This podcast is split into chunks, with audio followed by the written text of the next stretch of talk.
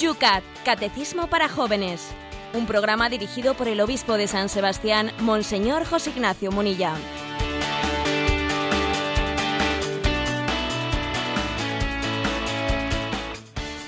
Muy buenos días, queridos amigos del Yucat. Una mañana más arrancamos nuestro programa diario, nuestro programa en el cual llevamos en la mano, en el corazón y en los labios el catecismo de los jóvenes, el Yucat. Ese catecismo que cada mañana nos desgrana el obispo de San Sebastián.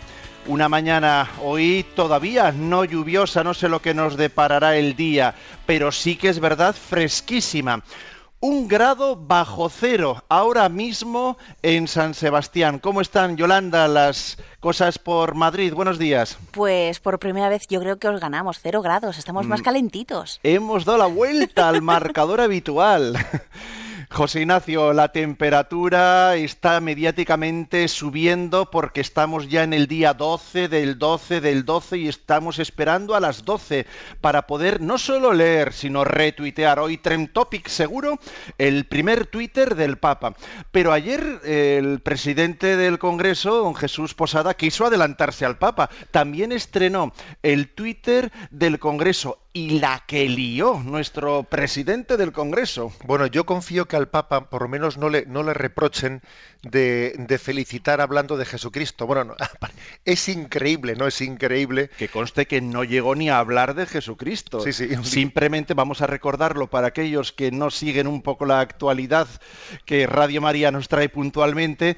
La noticia realmente lo que era es que acompañó al estreno con una felicitación de Navidad en la cual el icono fue un documento histórico que se guarda en el archivo, en la biblioteca del Congreso donde aparece un Belén, una felicitación de Navidad con un Belén. Qué provocación, José Ignacio. Sí, sí, y creo que la felicitación decía Feliz Navidad y Año Nuevo eh, en castellano y también en catalán, en euskera, en, eh, bueno, pues en gallego y bueno, había puesto un Belén y eso ha suscitado una serie de reacciones diciendo que, es impropio de, de, una sociedad plural, que las imágenes religiosas, ha dicho un político de cuyo nombre no quiero acordarme, deben de guardarse para momentos de intimidad y no se pueden utilizar, que esto es una especie de nacional catolicismo, que como les han podido enviar por Twitter una imagen de, de un nacimiento de Belén.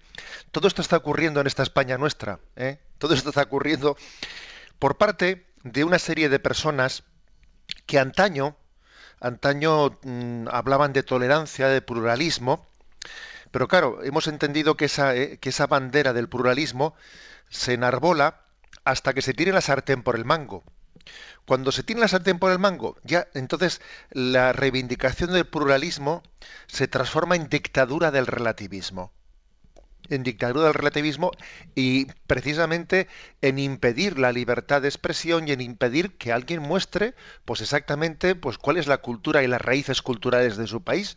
Porque vamos eh, lo que es increíble es que la palabra navidad se quiera desligar de natividad navidad viene de natividad perdón y el que nació fue Jesucristo no sé si hay que pedir perdón por haber nacido hace dos mil años, ¿no?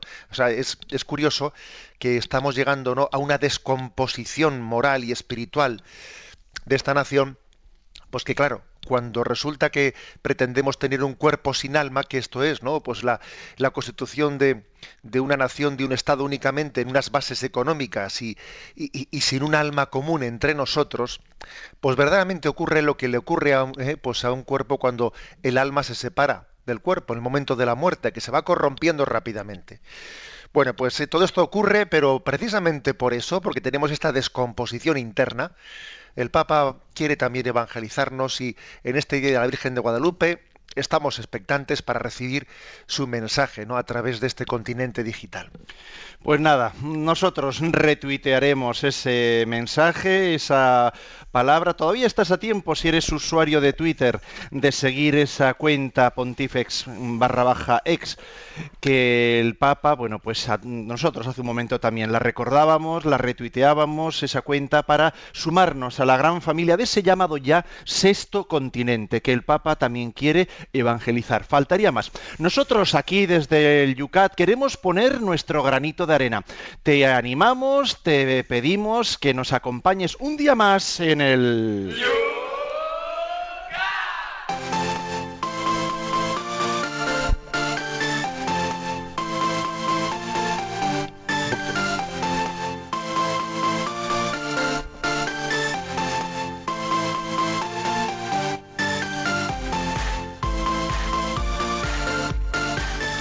Y como todas las mañanas comenzamos nuestra jornada mirando a los puntos que ayer quedaban pendientes en las redes sociales. Fueron muchas las preguntas que se nos plantearon. Ayer recibimos una ola, una auténtica ola de preguntas. Parece que se pusieron de acuerdo todos a través del correo electrónico, ese Bueno, pues hoy vamos a intentar seleccionar todas, no podemos pero por lo menos algunas eh, unificando las más parecidas, etcétera. Vamos con ellas. Acordaros por dónde iban los tiros sobre la aceptación del sufrimiento, sobre la muerte de Cristo y su resurrección. Y Paula nos decía a través del correo electrónico, tengo una pregunta sobre la que me gustaría saber vuestra opinión. ¿Por qué si Jesucristo era judío, los cristianos somos cristianos? Dice. A ver, esa pregunta sirve muy bien pues para decir que hay que distinguir, ¿no? porque eh, Paula confunde en su pregunta el concepto de judío como raza y judío como religión. es decir, son dos cosas distintas. Alguien puede ser judío de raza sin que eso conlleve que sea eh, judío de religión. Lo mismo que uno puede ser árabe, pero puede ser árabe cristiano o árabe musulmán. ¿eh? O sea, no confundamos la raza con la religión. Entonces, digamos, nosotros, nosotros somos, somos cristianos porque somos seguidores de Jesucristo. Jesucristo era judío, claro que era judío, pero es que eh, además entendamos una cosa, y es que mm, para pasar del judaísmo al cristianismo, en realidad no hay que cambiar de religión. Claro que se cambia de religión si uno pasa de ser cristiano a musulmán, musulmán a cristiano, claro que cambia de religión, pero un judío que se hace cristiano en realidad no cambia de religión, porque el judaísmo está esperando la llegada del Mesías, y ese Mesías que el judaísmo espera que llegue es Jesucristo. Con lo cual un, judío que reconoce en Jesucristo el Mesías que estaba esperando, no es que cambie de religión para ser cristiano, sino que es que el judaísmo es como un río que desemboca en el mar. Desemboca en Jesucristo. Todo el Antiguo Testamento desemboca en Cristo. ¿eh?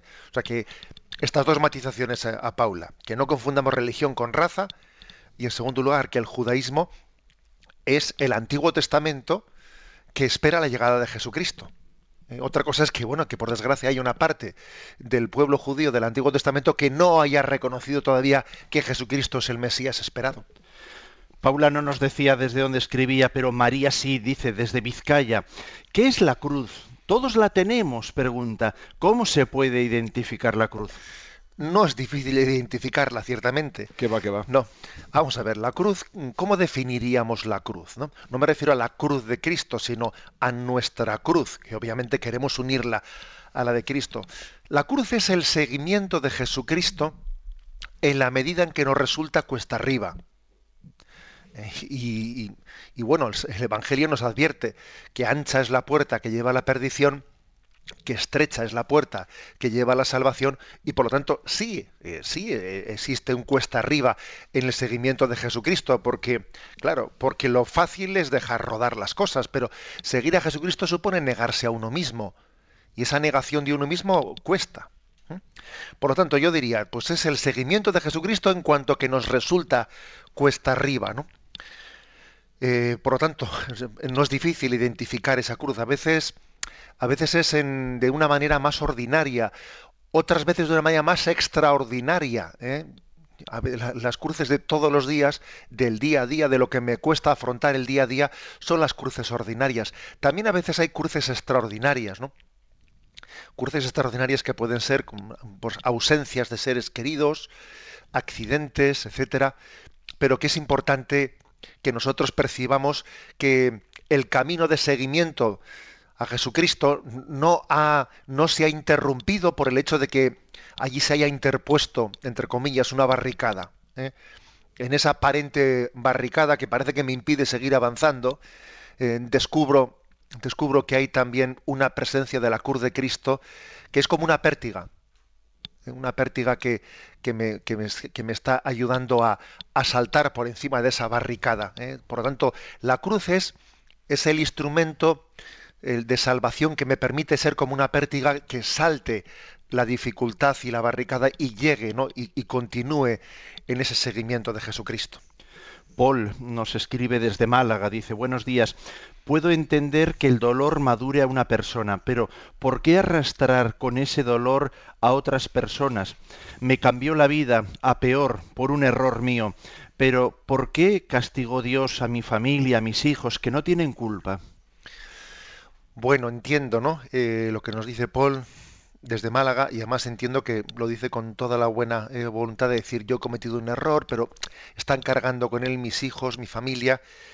Eh, vamos a ver, esto me recuerda una conversación que tenía no hace mucho con una persona mayor que estaba en una residencia y no, mejor dicho, una residencia en, en su familia ah, y ya, digamos ya con avanzada edad, ¿no? Y me decía, a mí no me gustaría ser una carga para nadie. Me gustaría que Dios me llevase sin que yo me quedase inválido. ¿eh? No me gustaría dar trabajo. Y eso decía, yo la cruz la quiero solo para mí, no quiero que mi cruz la tengan que cargar también los otros, ¿no? Algo parecido me decía esta mujer. Vamos a ver, yo creo que hay que tener un acto de confianza en Dios. Un acto de confianza. Yo a esta mujer le dije, mire, si usted por lo que fuere ¿eh? se queda eh, pues inválida y necesitada de que los demás le ayuden, eso que usted cree que es voy a ser una carga para los demás, mire, algún día sus hijos y sus nietos entenderán que eso que, que parece una carga es una es un don de Dios que les ayuda a no pensar solamente en sí mismos y a ser más serviciales. O sea que confiemos en Dios porque si un día por lo que sea, ¿no? Nosotros, entre comillas, necesitamos ser ayudados por los demás, o, nuestros, o, nuestras carencias, ¿no? Son también un peso para los demás, pues es que Dios es capaz de sacar bien de todas las situaciones, ¿no? Y, y creo que hay que hacer un acto de confianza en la providencia. No podemos nosotros eh, controlar, no podemos tener, ¿no? Pues bajo control, bajo control, el, la necesidad, ¿no? La cuantía de ayuda, ¿no? Que la necesidad de ser ayudados que vayamos a tener en esta vida. Pero sin embargo a mí me parece que aquí nos recordamos lo que dice San Pablo. Todo resulta para bien en aquellos que confían y aman a Dios. Todo resulta para bien.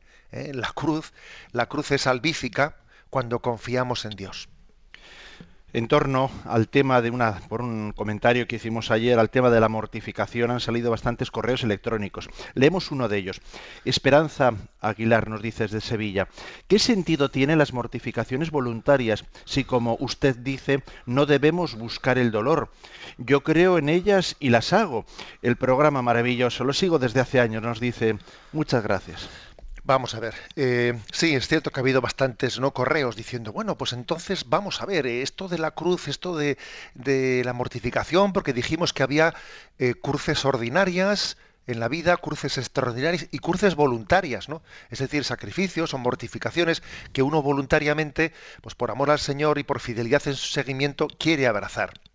Y entonces, entonces, se suscita un poco la polémica ante los oyentes. Vamos a ver, ¿y qué tipo de cruces son eh, adecuadas, inadecuadas? ¿no? Porque es que parece que en un tiempo se hacían un tipo de mortificaciones físicas que eh, tienen, no tienen sentido, si tienen sentido. A ver, yo no me centraría en criticar ningún tipo de mortificaciones que si en una eh, pues en, una procesión penitencial de no sé qué lugar de de Andalucía, pues los penitentes no pues se flagelan o no se flagelan. Yo no me centraría en eso, ¿eh?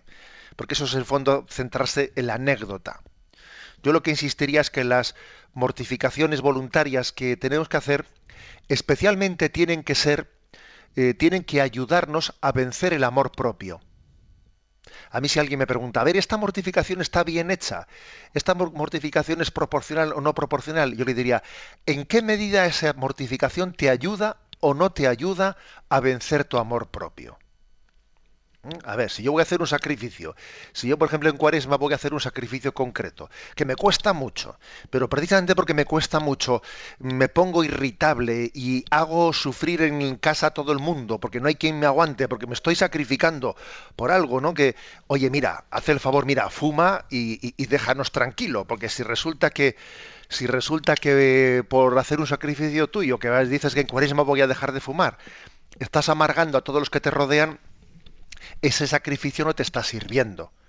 Porque el auténtico sacrificio nos tiene que servir para vencer el amor propio, para vencer el orgullo. Luego yo no me atrevería a decir esta mortificación sí y esta no. No, en realidad, más que analizar materialmente las, las mortificaciones, el discernimiento está en ver si, si nos ayudan, a mí en concreto, ¿no? Me ayudan a vencer el amor propio y amar más al Señor y estar más atento, ¿no? Y más sensible ante las necesidades de los demás. Ese es el criterio que nos ayuda a discernir qué mortificaciones sí y cuáles no. Y terminamos con una pregunta que nos llega desde Cuenca. Marta dice, cuando decimos que nuestra fe es apostólica, ¿qué queremos decir? Cuando estamos hablando de la resurrección, de la muerte y resurrección de Jesucristo, lo que queremos decir es que eh, la noticia ¿no? de esa muerte y resurrección de Jesucristo a nosotros nos llega a través de los apóstoles, que son testigos de la resurrección. ¿eh? Entonces nuestra fe es apostólica, quiere decir que se basa en, en la testificación de los apóstoles. El concepto de fe del Evangelio de San Juan es muy interesante. Me decía el otro día un escriturista, un, conocido, un conocido obispo amigo, me decía que el concepto de fe en San Juan se expresa en el término ver, pero ver a través de los ojos de los testigos. O sea, nosotros vemos a través de los ojos de los apóstoles, a través de los ojos de los que han sido testigos del Señor. Nuestra fe es apostólica ¿eh? porque eh, se basa, sí, tiene que ser una opción personal nuestra, ¿de acuerdo? Pero no una opción en el subjetivismo y en el vacío, no, una opción, una opción de seguimiento de Jesucristo apoyada en el testimonio de los apóstoles. Nosotros vemos a través de los ojos de los testigos de los apóstoles. ¿no? Ese es el sentido del Evangelio de San Juan sobre eh, el concepto de la fe. Y eso es lo que significa pues, que nuestra fe es apostólica.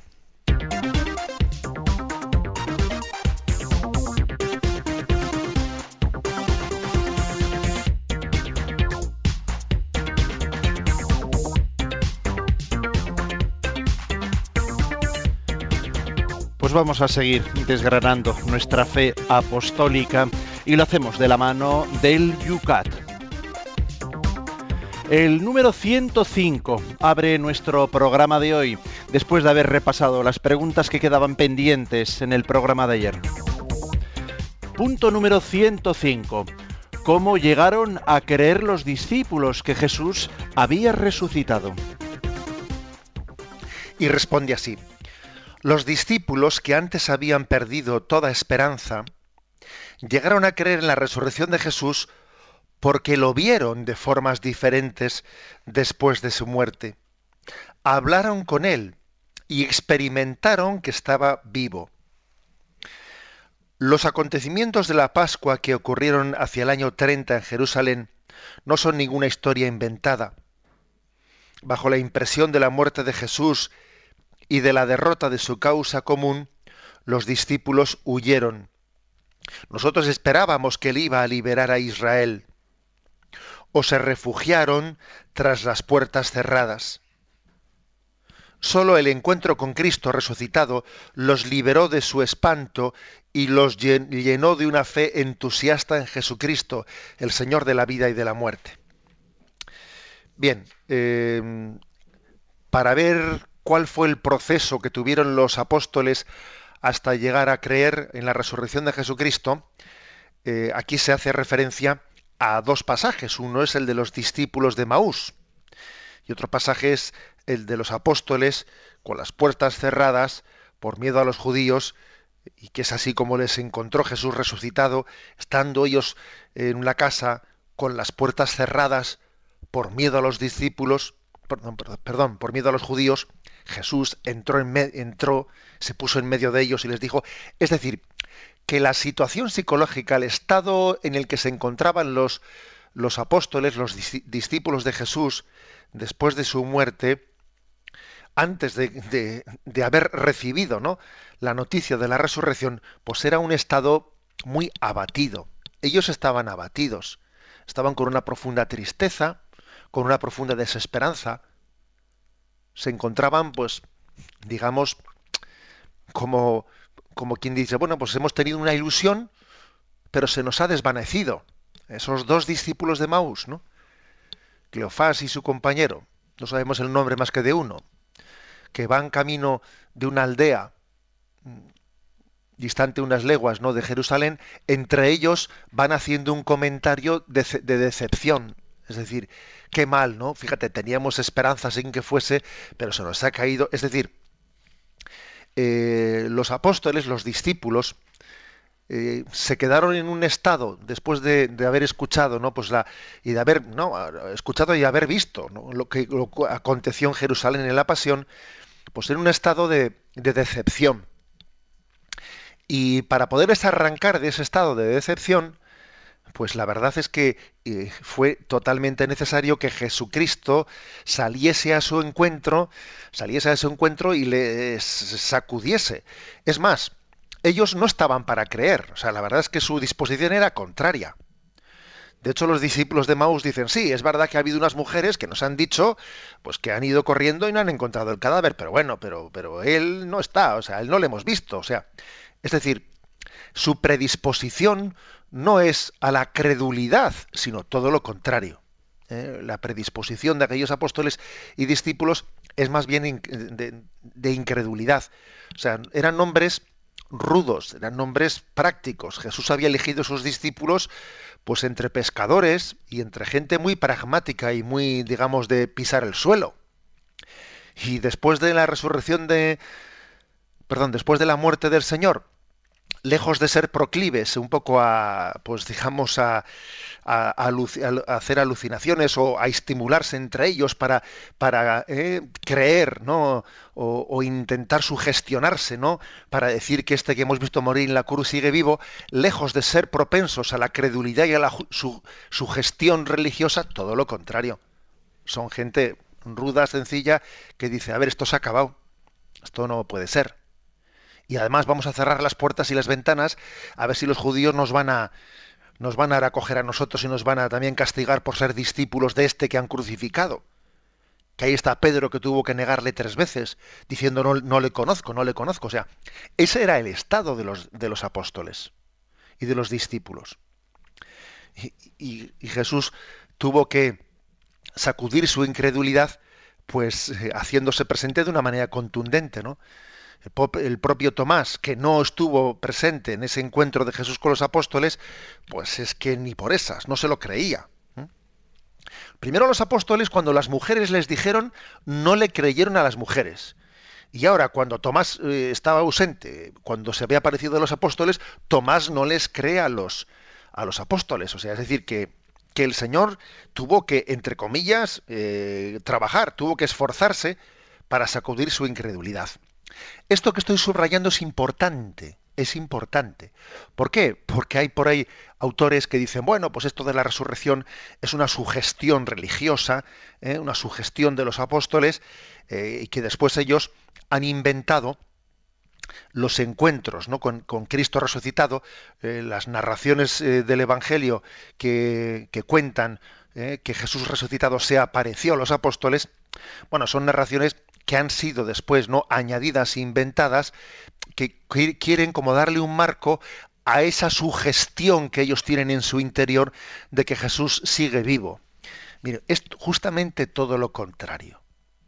Lo contrario es que ellos son proclives a, bueno, pues a la decepción, como, tal y como se ve en los pasajes del Evangelio, y es Jesús el que tiene que decirles, ¿no? Y no seáis incrédulos, sino creyentes, trae tu mano y, mete, tu dedo en los agujeros de mis clavos y no seas incrédulo sino creyente. ¿eh?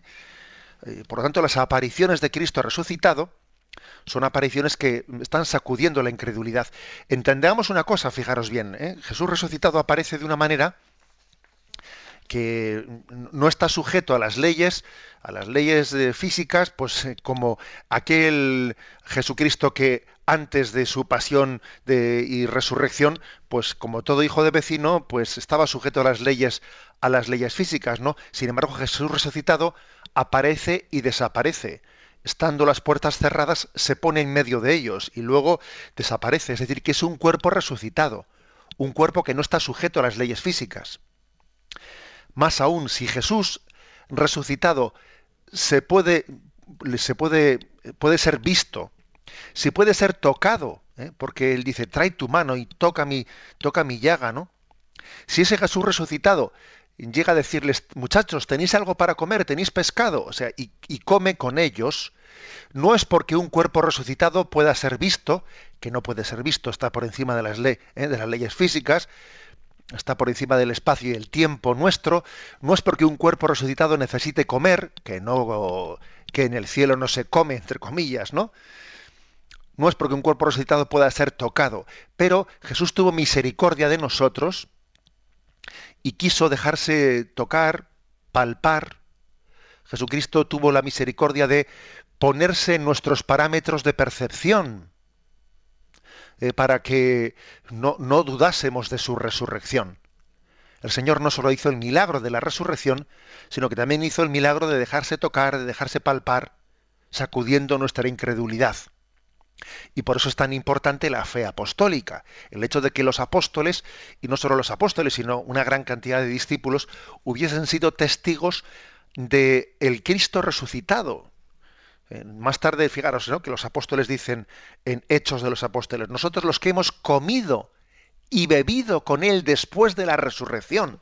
Claro, han compartido con Él la mesa después de la resurrección. Eso tiene un gran valor, es el testimonio apostólico.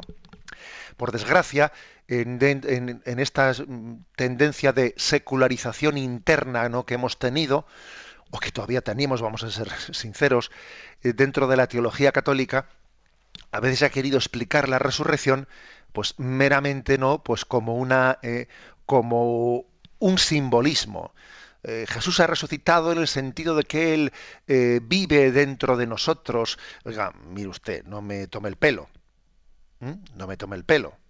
El sepulcro, el sepulcro estaba vacío y las mujeres decían quién ha corrido esta piedra y obviamente vieron allí las vendas que estaban dobladas, etcétera. Es decir, la resurrección de Jesucristo es un acontecimiento, un acontecimiento histórico, si bien es verdad que supera la propia historia y entra en la eternidad. ¿eh? O sea, el Jesucristo que ha resucitado no vuelve a la historia, sino que entra en la eternidad. Pero es cierto que tiene la misericordia de dejarse tocar, de dejarse palpar y de confirmarnos en la fe. ¿eh? Ese tiempo después de la resurrección de 50 días o de 40 días, ¿no? Hasta la ascensión a los cielos. Es muy importante porque es el tiempo en el que Jesús, eh, después de la resurrección, antes de la ascensión a los cielos, estuvo, eh, bueno, pues con una, con una especie de transitoriedad, ¿no? De decir, marcho al Padre pero no lo, pero voy a estar unos días con vosotros en los que voy a tener encuentros del resucitado.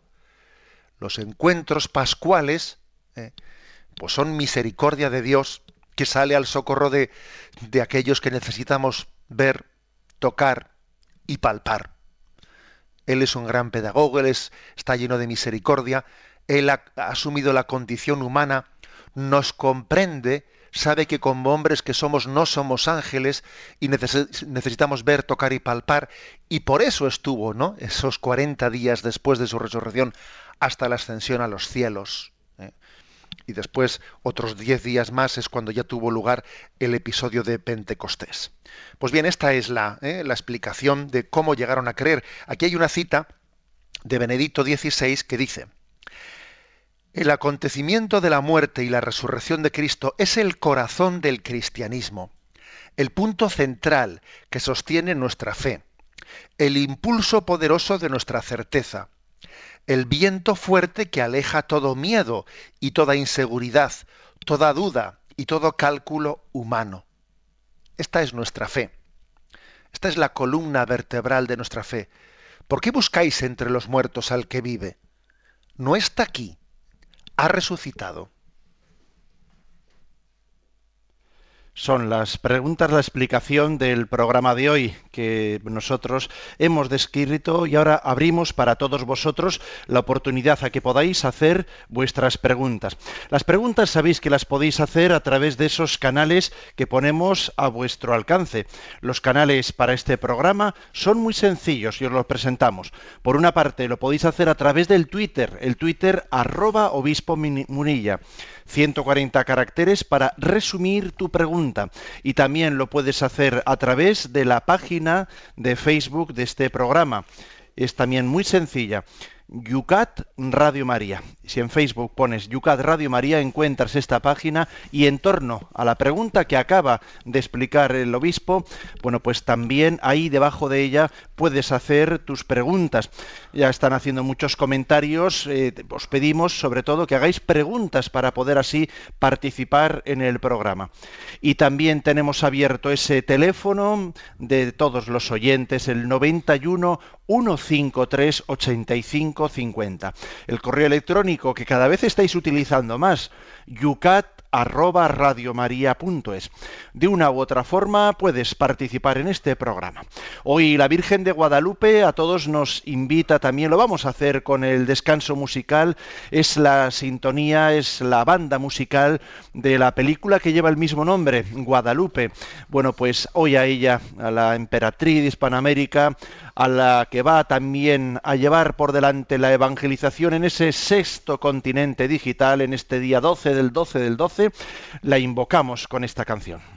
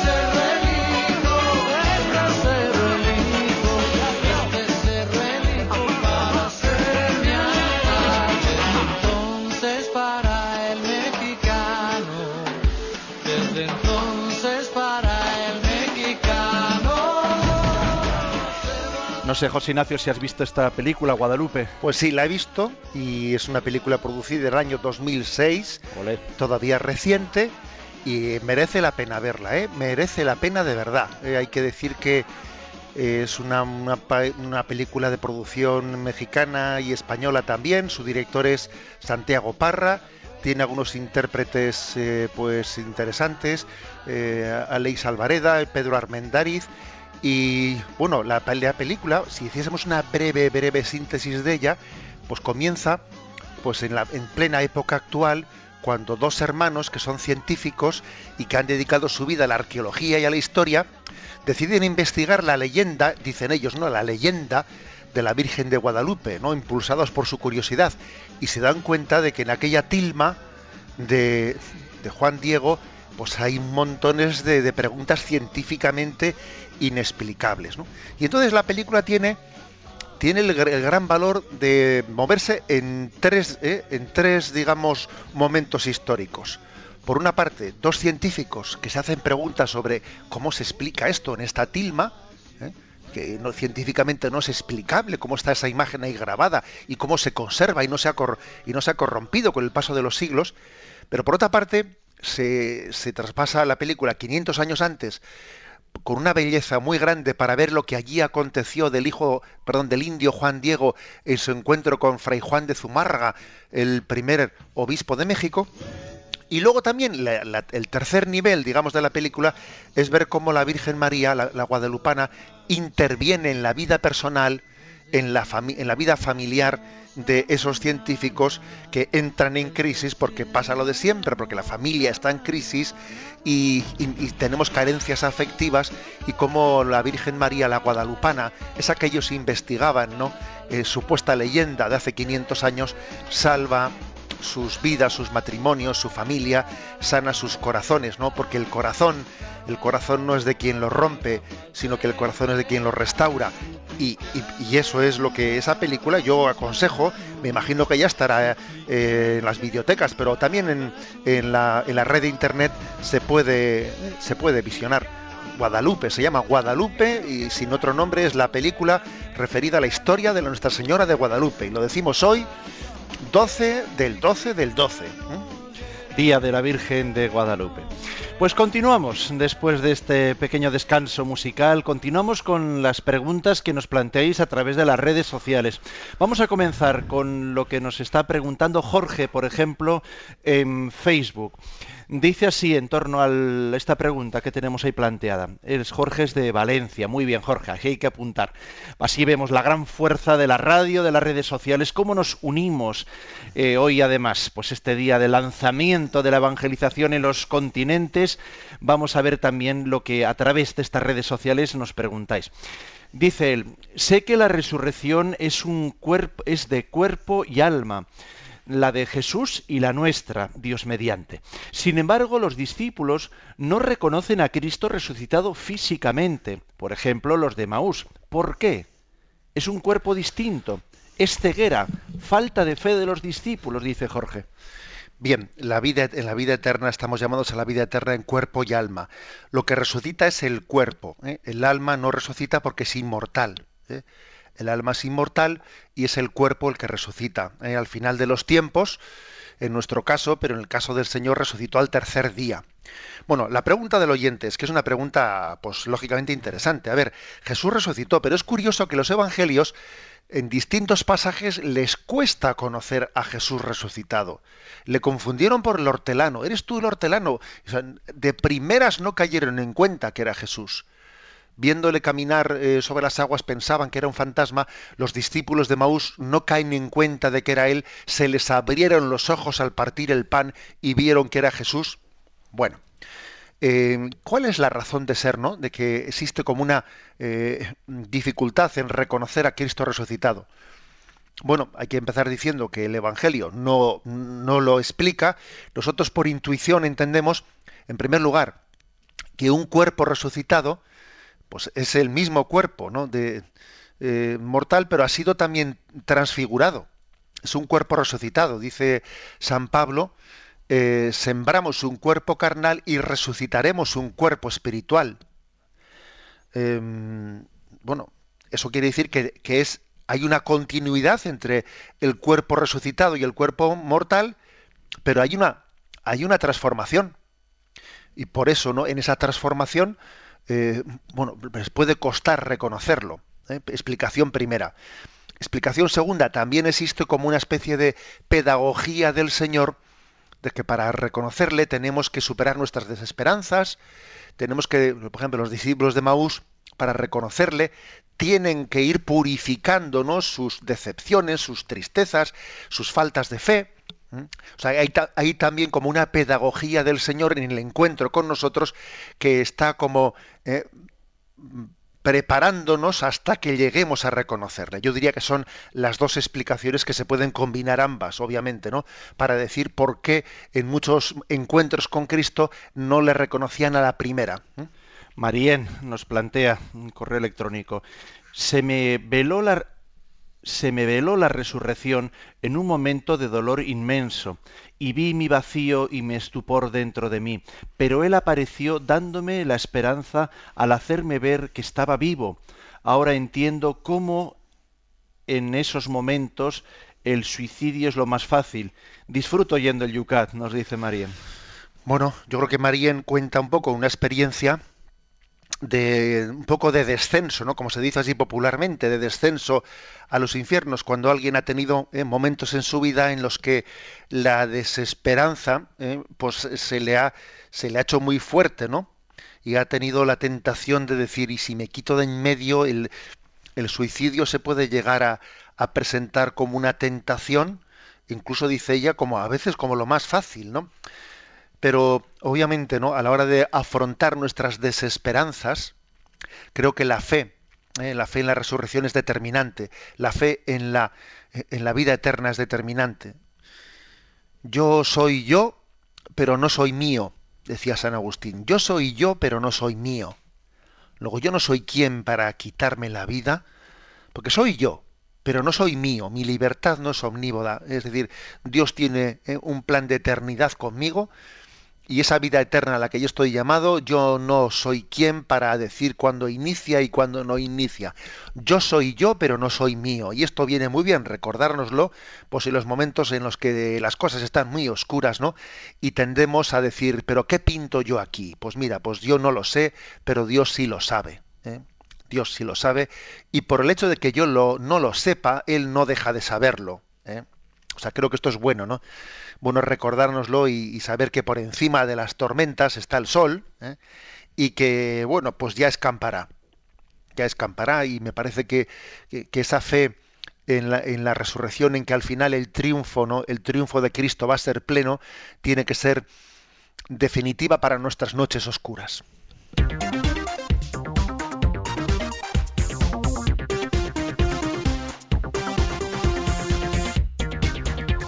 Vamos para adelante con el siguiente punto del Yucat. Sintonizas Radio María en este programa El Yucat, el Catecismo de los Jóvenes. Es el número 106. ¿Hay pruebas de la resurrección de Jesús? Y se responde, no hay pruebas de su resurrección en el sentido de las ciencias positivas pero como hecho histórico y trascendente a la vez, dio lugar a testimonios individuales y colectivos muy poderosos por parte de un gran número de testigos de los acontecimientos de Jerusalén. El testimonio escrito más antiguo de la resurrección es una carta que escribió San Pablo a los Corintios, aproximadamente 20 años después de la muerte de Cristo. Dice, porque yo os transmití en primer lugar lo que también yo recibí, que Cristo murió por nuestros pecados según las Escrituras, y que fue sepultado y que resucitó al tercer día según las Escrituras, y que se apareció a Cefas y más tarde a los doce. Después se apareció a más de quinientos hermanos juntos, la mayoría de los cuales vive todavía, otros han muerto. Pablo informa aquí de una tradición viva que él se encontró en la comunidad primitiva, cuando uno o dos años antes de la muerte y resurrección de Jesús, llegó él mismo a ser cristiano a causa de su propio encuentro deslumbrante con el Señor resucitado. como primer indicio de la realidad de la resurrección entendieron los discípulos el hecho de la tumba vacía. Y precisamente fueron mujeres que según el derecho entonces vigente no eran testigos válidos las que la descubrieron. Aunque se dice del apóstol Juan, ya ante la tumba vacía, que vio y creyó. La certeza de que Jesús estaba, estaba vivo se afianció, se afianzó por medio de un gran número de apariciones. La multitud de encuentros con el resucitado acabaron con la ascensión de Cristo a los cielos. Sin embargo, hubo después y hay hoy encuentros con el Señor resucitado. Cristo vive. Bueno, pues interesante, como veis, esta respuesta del Yucat. Dice, a ver, ¿qué pruebas hay de la resurrección de Jesucristo? Hombre, si dices pruebas en el sentido de, ciencias positivas, ¿no? Eh, pues ciertamente estamos hablando, estamos hablando al nivel de la fe. Pero el, nivel de la fe, que no es comprobable pues, por una ciencia experimental, el nivel de la fe sí que es apoyable ¿eh? por una serie de, de, razonamientos, de razonamientos discursivos, de orden también histórico-crítico, de estudio sobre la, sobre la historicidad de los evangelios. ¿eh? vamos a ver ahí lo que, lo que dice, lo que propone, ¿no? Como prueba histórico-crítica eh, este Yucat, es que, curiosamente, hay un texto, este texto de San Pablo a los Corintios, que sabemos con bastante proximidad por los estudios que se han realizado, que está escrito unos 20 años después de la muerte y resurrección del Señor, habla, ¿no? Mm, se apareció, es curioso, dice, murió y fue sepultado, resucitó al tercer día según las escrituras, se apareció a Cefas y más tarde a los doce. Después se apareció a más de 500 hermanos juntos, la mayoría de los cuales vive todavía, otros han muerto. Es decir, este texto nos habla, ¿eh? nos habla eh, o sea, fijaros que tiene unas fuentes, San Pablo, está escribiendo en el año 20, tiene fuentes que van más allá de los evangelios. Aquí está narrando algunos episodios de los que no han quedado recogidos. ¿eh?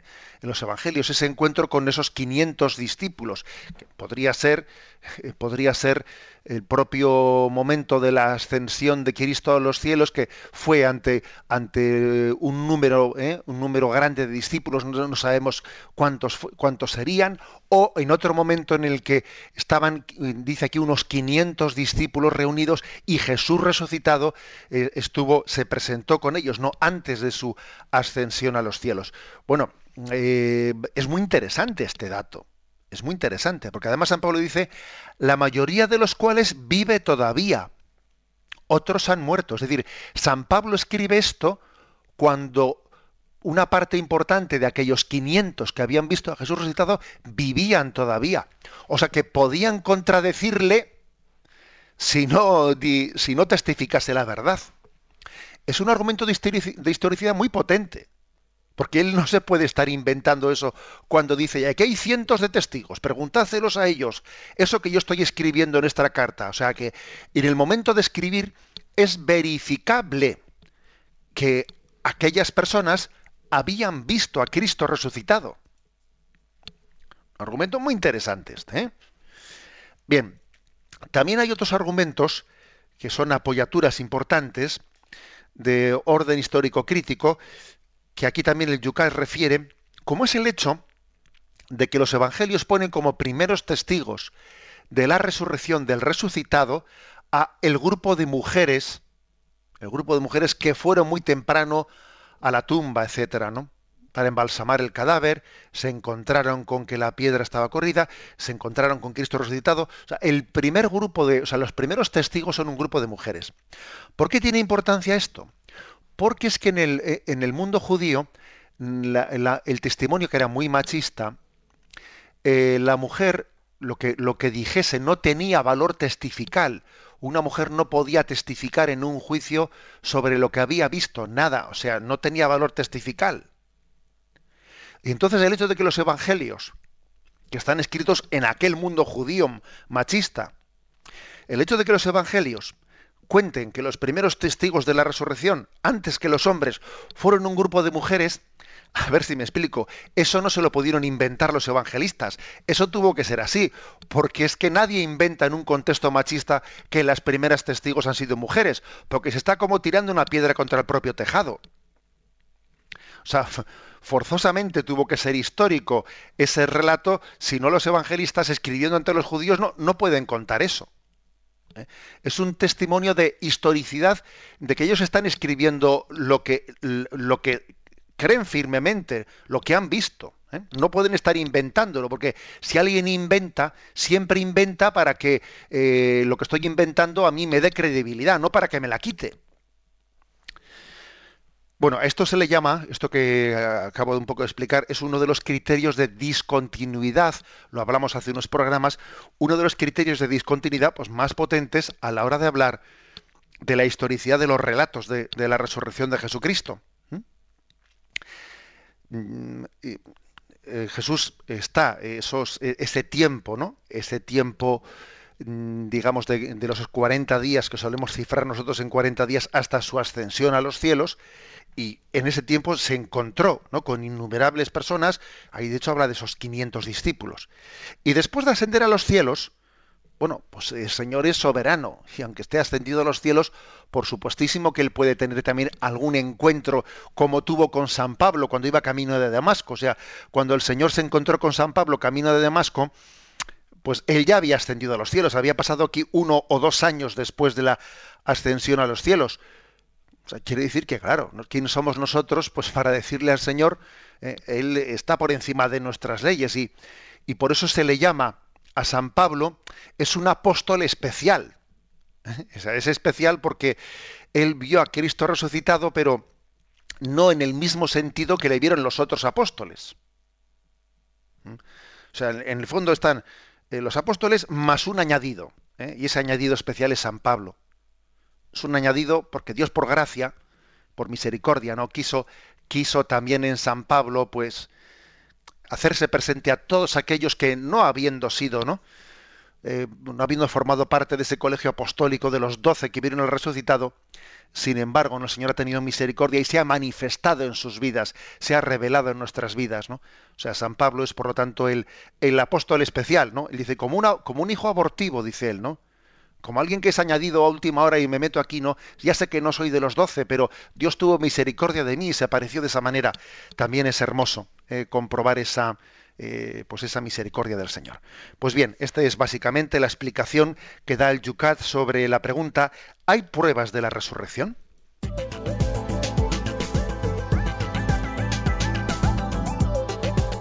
Son muchísimas las intervenciones que están teniendo, según nos está explicando el catecismo, el obispo. No paran de llegar correos electrónicos. Vemos que este tema suscita, suscita mucho. Es imposible que demos cabida a todo, pero sabed que mañana también iniciaremos el, programa resumiendo esas y las que durante el día de hoy también vayan llegando a este programa. También tenemos que recordar, además, muy muy importante, que estamos en plena campaña de Navidad, Adviento y Navidad de Radio María. Radio María significa que necesita de tu colaboración y te invitamos también aquí desde el Yucat, desde este programa que todas las mañanas te da buena formación, que intenta acompañarte, que intenta hacerte y ponerte una sonrisa en tus labios todas las mañanas. También nosotros queremos invitarte a que te comprometas. La radio necesita expandirse. Lo hacemos en estos momentos especialmente por las redes sociales, pero sabéis que estamos llamados, vocacionados especialmente a través de la FM. Es sin duda alguna el gran lugar donde más personas escuchan la radio, ahora mismo, a esta hora. Bueno, pues para eso necesitamos frecuencias y tenemos un gran proyecto de comprar frecuencias para que Radio María llegue con más fuerza más lejos. ¿Nos quieres ayudar? Bueno, pues estamos en el momento que gracias gracias a los voluntarios que ayudan a través de ese 902 500 518 y también acercándote a las cuentas, lo tienes en la página web de Radio María, todo detallado, donde hablamos de donación, tienes las cuentas, si quieres desgrabar, ahí también se te explica cómo, por la Fundación Amigos de Radio María, a través del Banco Santander, si quieres ir a la ventanilla. E insisto, siempre, lo más cómodo, lo más fácil, lo que siempre hemos visto que más te ayuda, lo importante es que lo hagas, pero hay tienes también ese 902 500 518. Ayuda, ayuda a la radio que te ayuda para que entre todos sigamos en esta nueva evangelización. Una evangelización, José Ignacio, que parece ser, lo vemos, que no puede estar eh, desligada del misterio central, que es la resurrección. Y no son pocas las preguntas que nos están llegando en torno a este tema. Tema fundamental, nos dice Marian, por ejemplo, tema fundamental como este, donde dice San Pablo, y si no resucitó Cristo, vacía es nuestra predicación, vacía también nuestra fe. ¿Cómo la Iglesia eh, los teólogos no se ponen de acuerdo. Tuve un profesor en la facultad, teólogo reconocido, en una asignatura para poder ser profesora de religión en magisterio.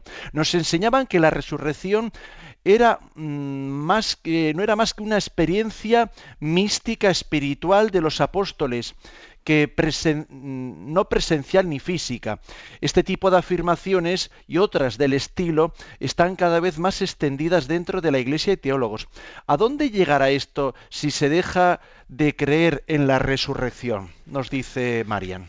Bueno, vamos a ver, yo no creo que estén cada vez más extendidas en la explicación de la teología.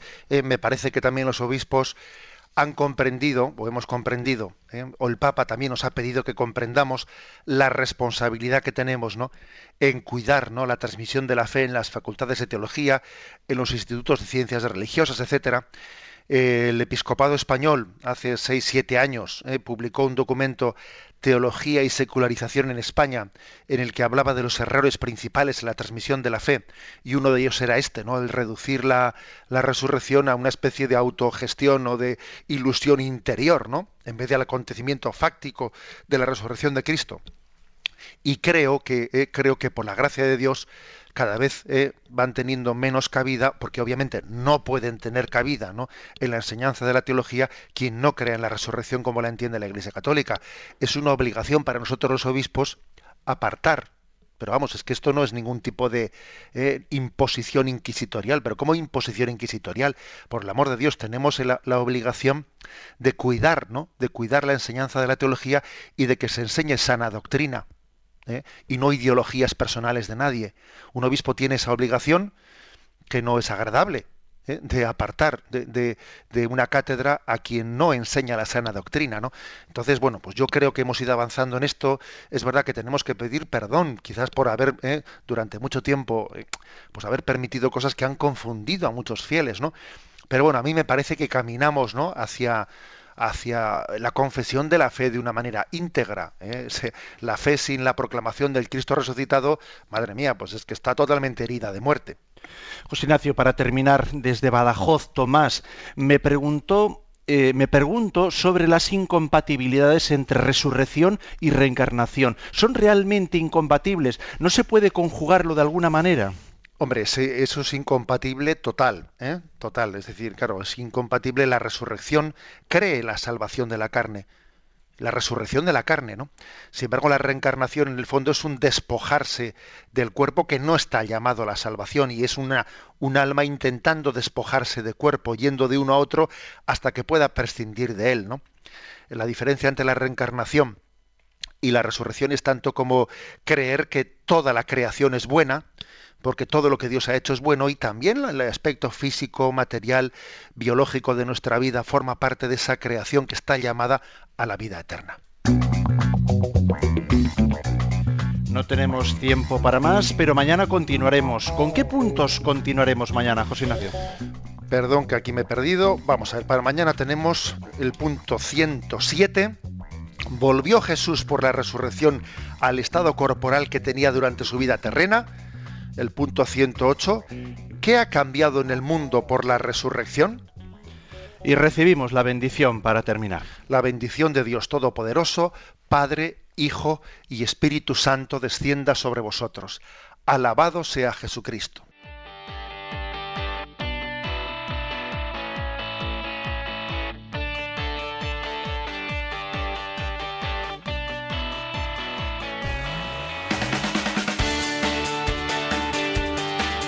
Y así finaliza en Radio María Yucat, un programa dirigido por el obispo de San Sebastián, Monseñor José Ignacio Monilla.